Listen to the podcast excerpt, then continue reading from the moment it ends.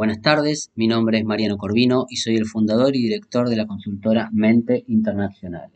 Les doy la bienvenida a esta nueva charla del ciclo Dialogando con Mente y en esta oportunidad será la licenciada Luisa Herrera quien coordine la charla del día de hoy con nuestra invitada. Buenas tardes a todos y todas, bienvenidos. Gracias Mariano por la presentación. Les comento entonces que en esta oportunidad nos acompaña María Margarita Drago Rey. Ella es abogada por la Universidad de Buenos Aires y diplomada en responsabilidad social empresarial por la Universidad de Ciencias Empresariales y Sociales UCES. María Margarita es sin lugar a dudas una excelente profesional con una vasta trayectoria en temas vinculados a la responsabilidad social empresarial y además es egresada de la novena cátedra del Pacto Mundial de Naciones Unidas sobre RSE y sostenibilidad. Ha dictado cursos, seminarios y conferencias tanto en la Argentina como en el exterior. En la actualidad y en el pasado ha sido asesora legal en empresas privadas y en programas de Naciones Unidas para el Desarrollo. Les comento por otro lado, la duración de la charla será de aproximadamente 30 minutos y dejaremos lugar para consultas a través de nuestro chat. Si no hacemos a tiempo para responder sus preguntas, les solicito que por favor nos escriban a la dirección de mail de Mente Internacional que se les brindará a través del mismo chat.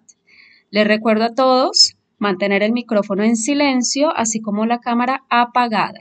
Les comento además que todas las consultas que escriban serán leídas solo por el equipo de mente. María Margarita, muchísimas gracias por ser parte. Un placer que estés con nosotros. Te cedo la palabra para que comiences. Bueno, buenas, buenas tardes a todos. El placer es mío. Eh, y les agradezco en principio a la Fundación por la invitación y bueno, a todos los que están del otro lado eh, y tienen ganas de, pensar un poco en conjunto.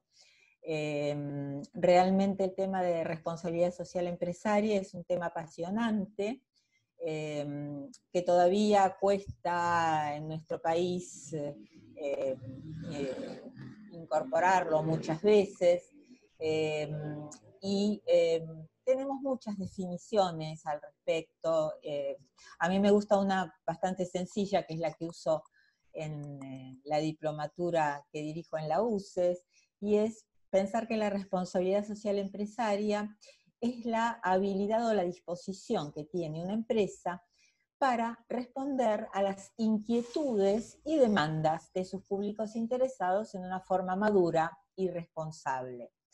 Eh, sobre este tema se ha discutido el valor de la ética como eje central, eh, la diferencia entre una empresa, entre qué significa filantropía y responsabilidad social, em, eh, temas que no vamos a, tocar, em, pero sí vamos a, marcar cómo todos los cambios sociales eh, y económicos producidos en especial después de la Segunda Guerra y entre 1950 y 2000, eh, que habían generado en el mundo un cierto sentimiento antiempresarial, obligó a las empresas a ajustar sus políticas para tener una buena opinión pública, para ser comprendidas y comprender a sus consumidores y paulatinamente esta idea de eh, generar credibilidad y construir relaciones internas y externas sólidas.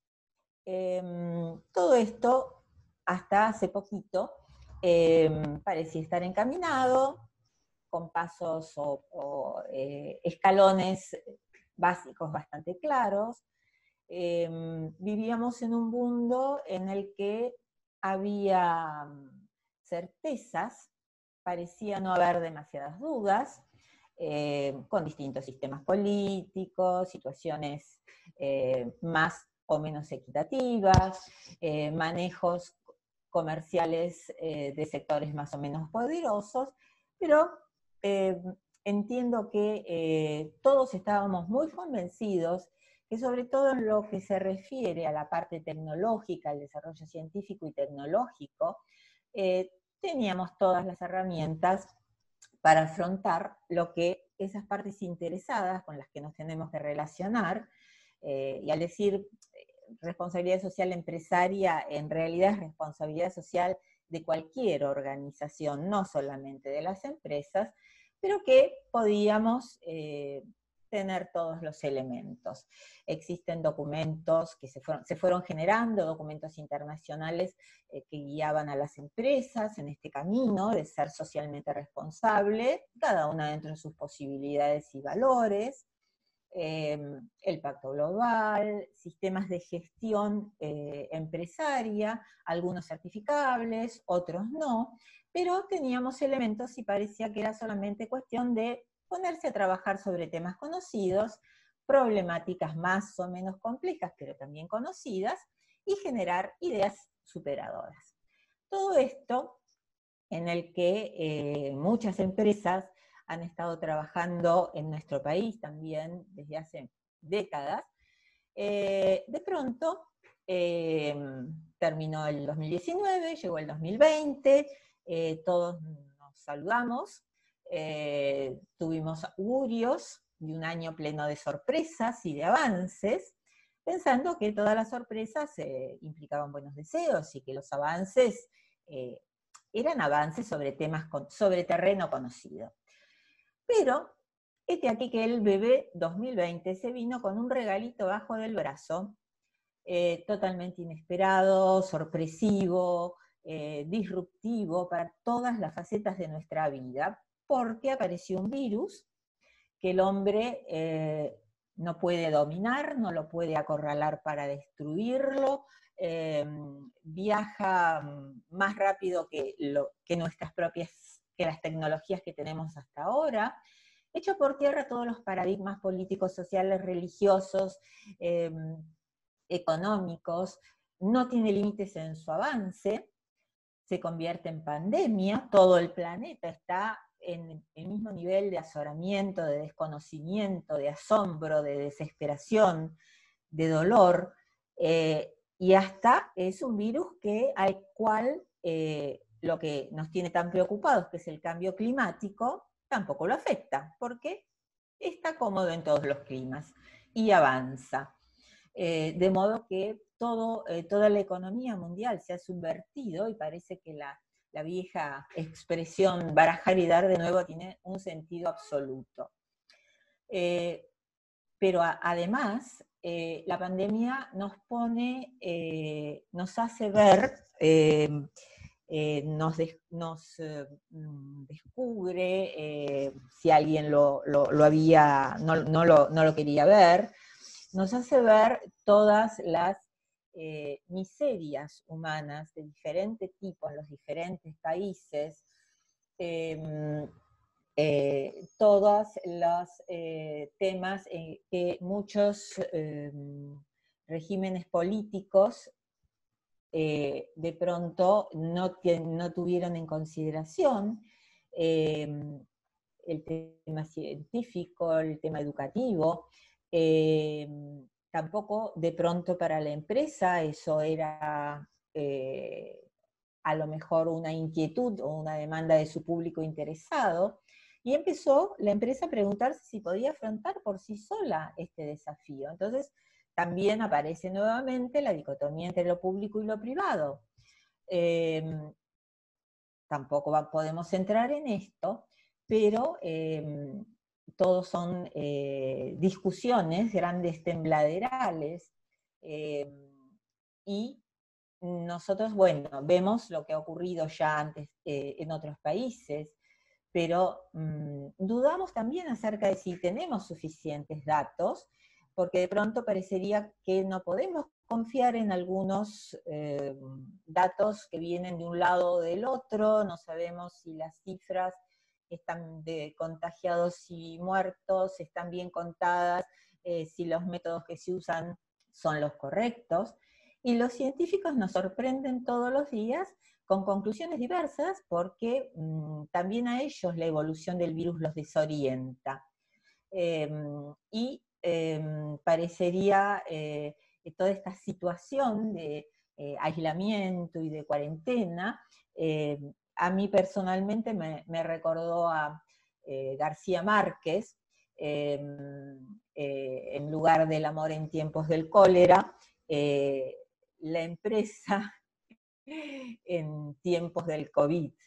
Em, y todo lo que eh, leímos de crónicas de pestes que asolaron a la antigüedad, porque bueno, aparentemente la mejor, la única solución por el momento, hasta que no tengamos una, vacuna confiable, es recurrir al aislamiento.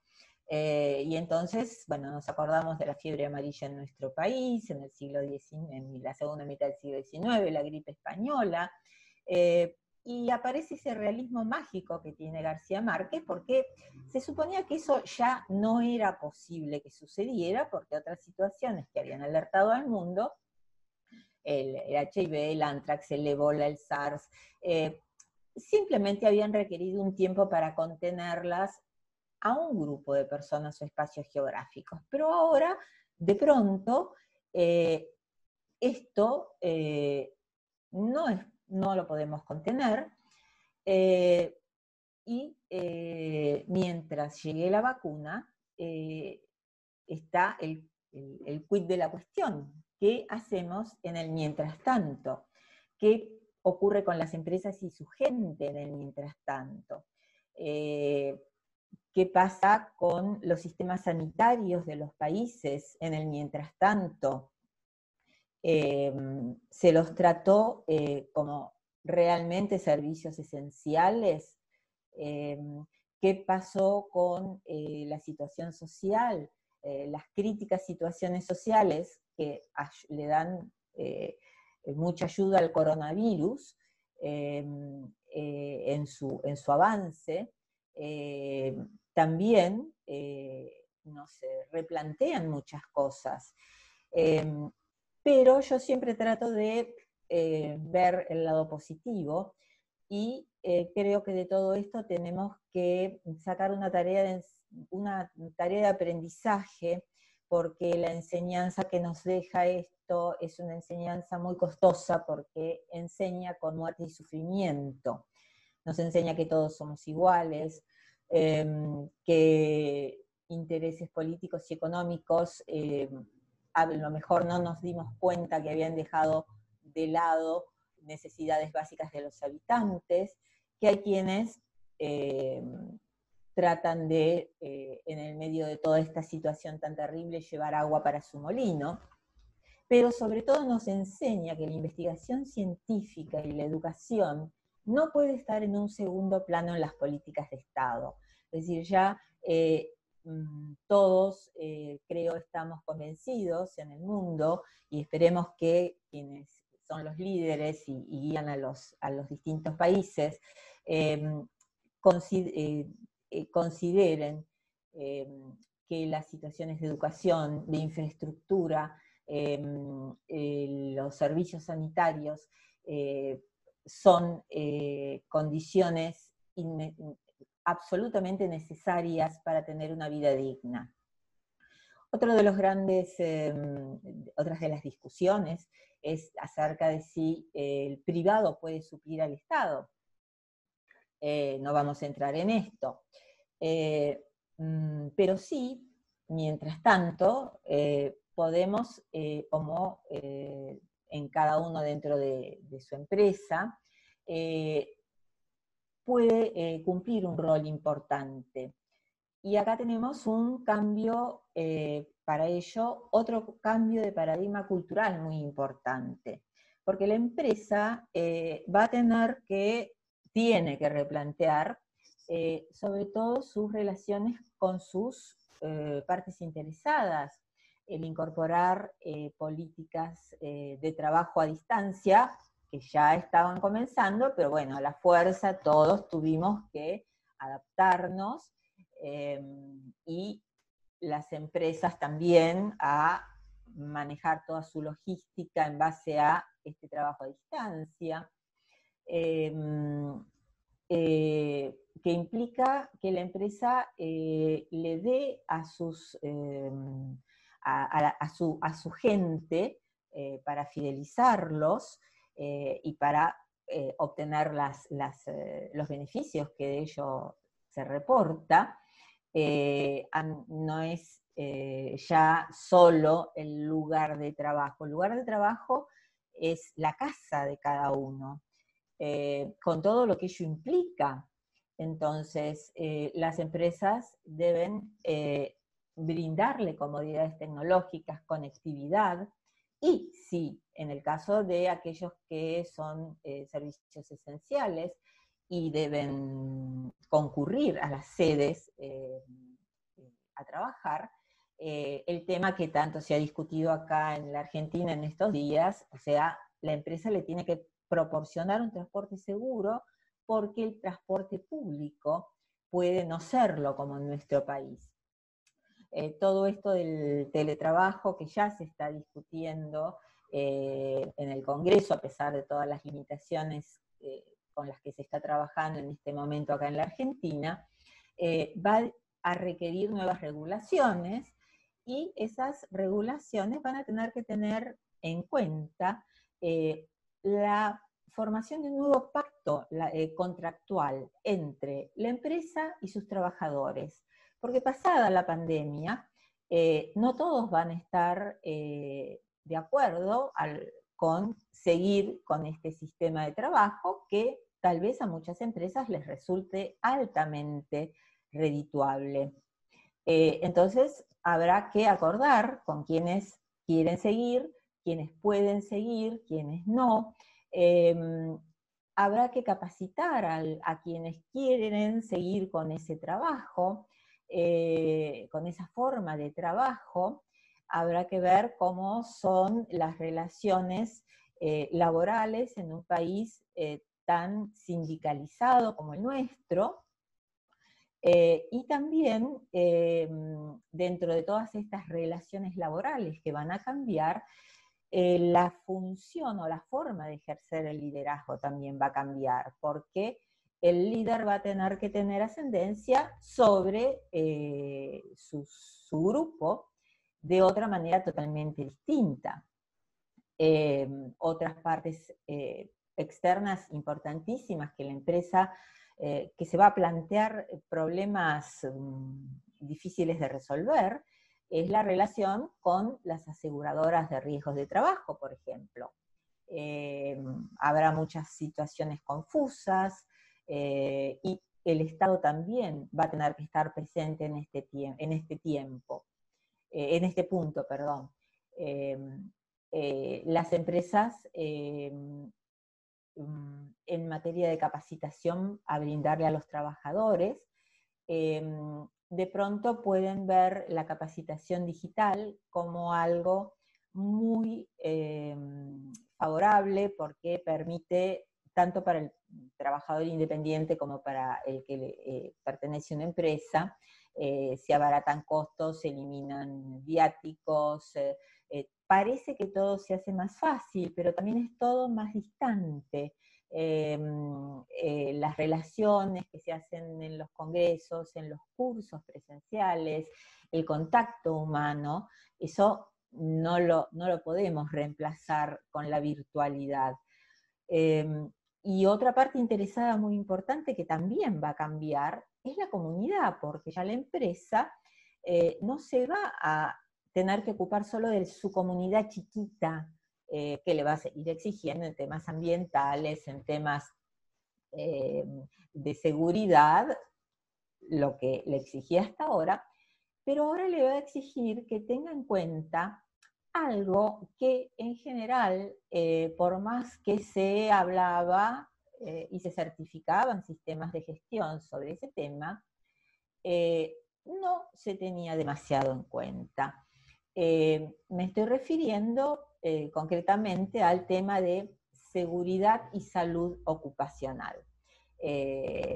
concretamente, todos aquellos que estén en, implementación de la ISO 45000 en la versión del 2018, eh, sabemos em, que eh, la, empresa, fundamentalmente está preocupada en, no tener enfermedades profesionales, en controlarlas y en que no haya accidentes. O sea, entramos eh, a una empresa con un hermoso cartel que nos dice tantos días sin accidentes laborales.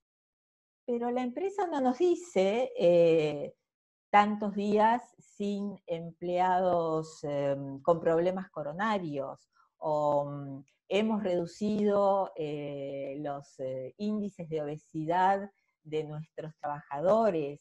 Em, em, tenemos mejor control de aquellos trabajadores que tienen problemas de diabetes o de adicciones. Y acá todo esto también es muy difícil porque entra la, parte privada. Eh, hasta qué punto la empresa eh, se puede meter en cuestiones tan privadas. Pero parecería que eh, la única forma de afrontar una situación como esta es que la empresa se ocupe con todos los, eh, recaudos y eh, tratando de, ser lo más este, em, discreta posible, se ocupe de la salud de sus trabajadores.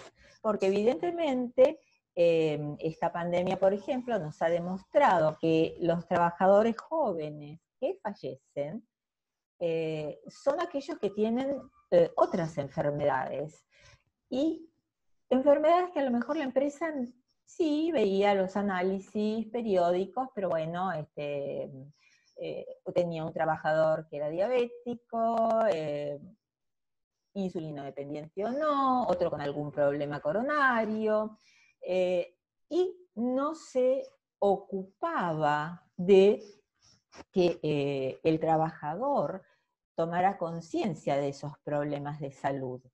Y esos problemas de salud ahora es la comunidad también la que le va a exigir a la empresa eh, que los tenga en cuenta, porque en la medida en que la empresa no tenga trabajadores lo más sanos posible, eh, como no podemos garantizar que esta situación va a terminarse eh, pronto o que no va a aparecer otro virus de este tipo, la comunidad toda va a estar interesada en la salud y le va a exigir a las empresas que encuentren la forma de mejorar la salud de sus trabajadores. Eh, no sabemos cuánto tiempo eh, va a pasar antes de que eh, el COVID-19 sea una enfermedad erradicada como la viruela o eh, tantas otras que, que, la tuberculosis, la poliomielitis y tantas otras, porque em, está em, siendo difícil eh, atacarla eh, y mm, la situación económica en general a nivel mundial es muy crítica. de modo que esta situación surreal que nos ha traído el 2020 nos tiene que dejar eh, muchas enseñanzas. Em, em, el tema de eh, la salud, eh, del involucramiento de las empresas en la salud de sus trabajadores y de sus núcleos familiares, de las condiciones sociales en las que están, va a ser importante. Em, las enfermedades profesionales seguirán siendo importantes y las van a evitar, los, evitar accidentes también, pero eh, este virus dejó al descubierto todas las otras enfermedades comunes tratables eh, que eh, se pueden transformar en comorbilidades que atentan contra la salud de los trabajadores y de la comunidad porque el nivel de contagiosidad es muy grande. Em, de modo tal que eh, habrá que em, también acá generar un nuevo contrato, eh, un nuevo pacto contractual con los trabajadores eh, para que em, esto no se interprete como una intromisión en cuestiones eh, privadas, sino que se entienda que es una eh, eh, que es también la parte de responsabilidad social que, le, que nos corresponde a cada uno de nosotros, o sea, velar por la salud de los que nos rodean. Nos tenemos que cuidar para poder conseguir que estas situaciones no vuelvan a mm, producir tanta, tanta disrupción, tanta crisis económica, y puedan, dentro de todo, Em, darnos el tiempo necesario para que eh, lleguemos a encontrar la solución. Y en esto eh, tiene su rol la empresa, tenemos nuestro rol cada uno de nosotros y tiene su rol el Estado, porque evidentemente son todas situaciones que van a tener que regularse de distintas formas.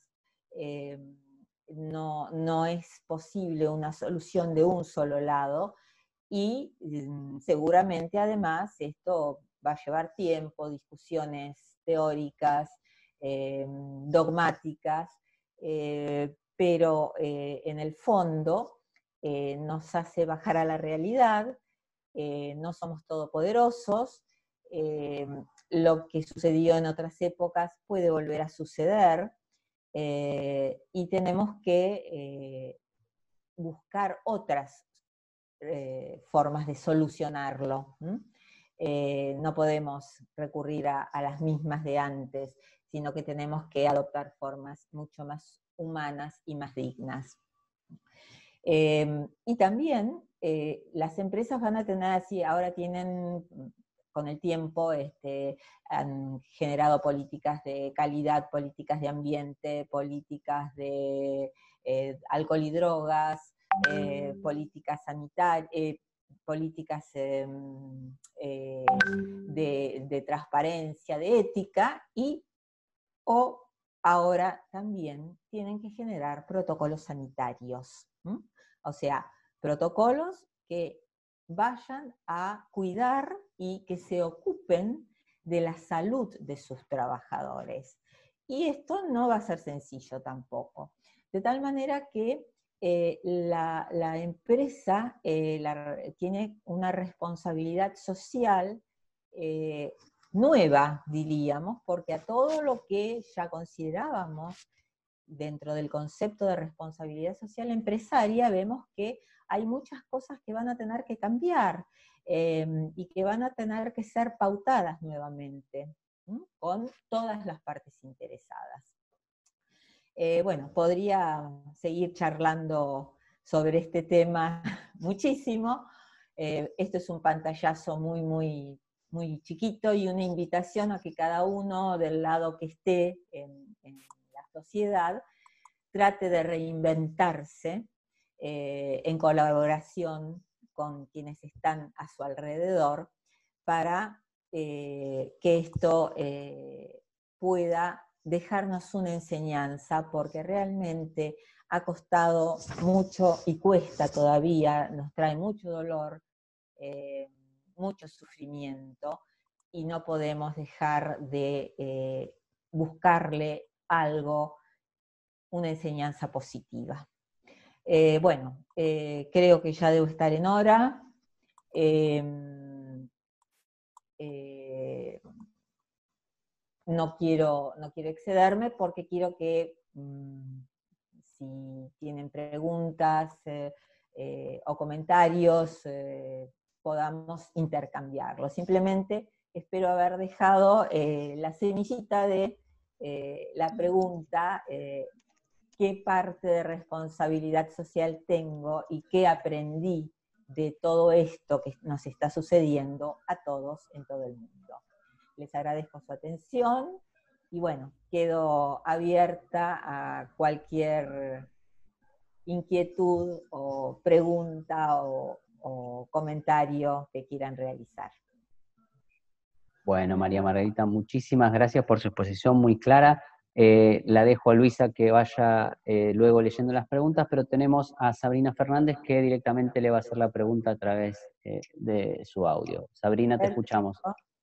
Hola, buenas noches a todos. No, la pregunta que...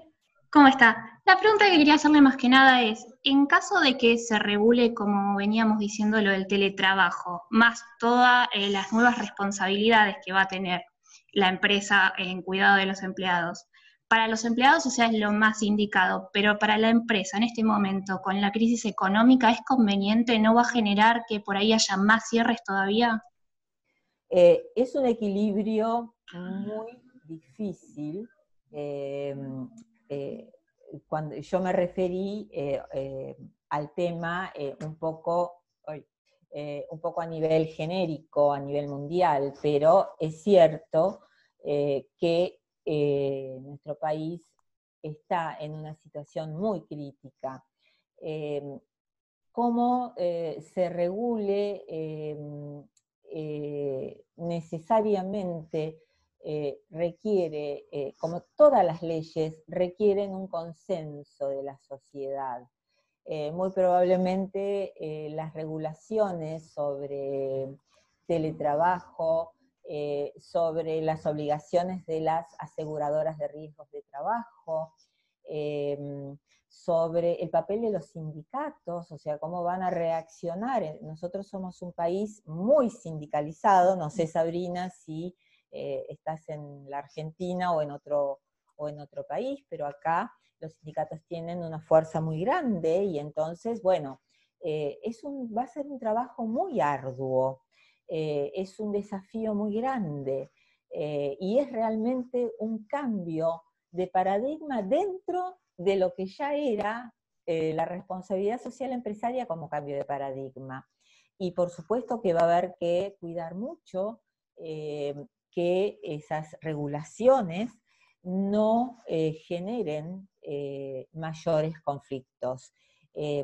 tanto en materia laboral, lo mismo que ahora que recién ha salido una nueva ley de alquileres, es muy difícil eh, la regulación eh, en lo laboral eh, y en lo empresario, de la misma manera que es muy difícil regular las relaciones entre inquilinos y, propietarios, encontrar un justo, un justo equilibrio.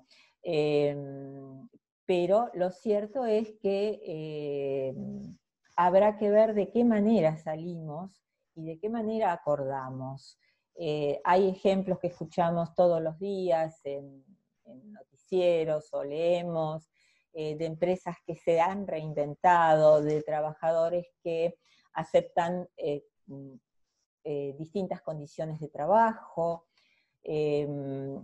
va a ser una movida muy grande y va a llevar mucho tiempo y eh, es un, aprendizaje que va a seguir trayendo eh, sufrimiento y dolor no solo físico, sino también en la adaptación, eh, porque no todos, desgraciadamente, no todos tienen la misma situación a nivel sanitario, a nivel tecnológico, y todo esto influye y va a tener que ser, va a exigirnos a todos un gran trabajo, justamente para que estemos medianamente regulados, con, con pautas ciertas, con pautas seguras, la famosa seguridad jurídica de la que tanto se habla, eh, y que eh, satisfaga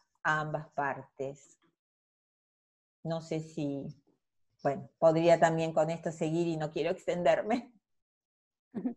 No, bueno, eh, tenemos ya bastantes preguntas, pero el tiempo apremia, así que no sé, Margarita, si quieres como usar estos últimos minutos para hacer un cierre de tu exposición. De antemano, darte un agradecimiento personal y también de parte de Mariano Corvino, director y fundador de Mente Internacional, por tu exposición. La verdad que nos diste un abanico eh, de temas y elementos dentro de la temática muy interesantes para tener en cuenta.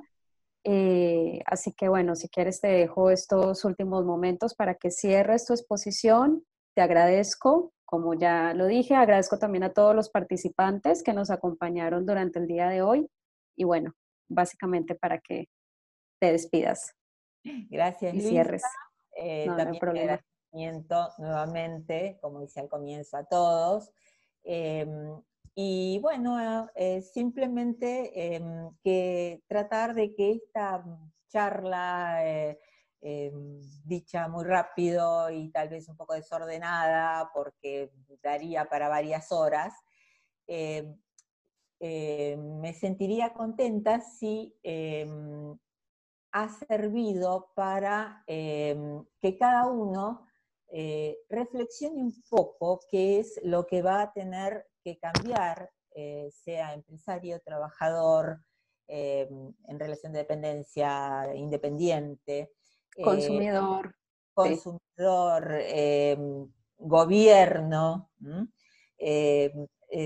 a ver en qué forma todos podemos contribuir con algo. Por supuesto, todos vamos a tener algo que vamos a considerar que perdimos.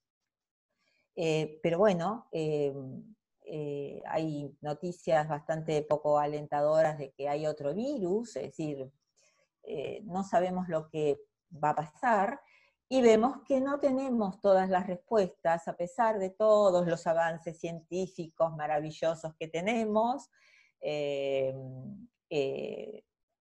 hay cosas que de pronto superan. María Margarita. Estar preparados. Le agradezco, nos quedamos sin tiempo ya, quedan 10 segundos, les agradezco a todos, muchas gracias Luisa, muchas gracias María Margarita, muchas gracias a todos, los esperamos mañana a las 19 horas con la charla sobre anticorrupción. Un saludo a todos y buenas noches. Buenas noches.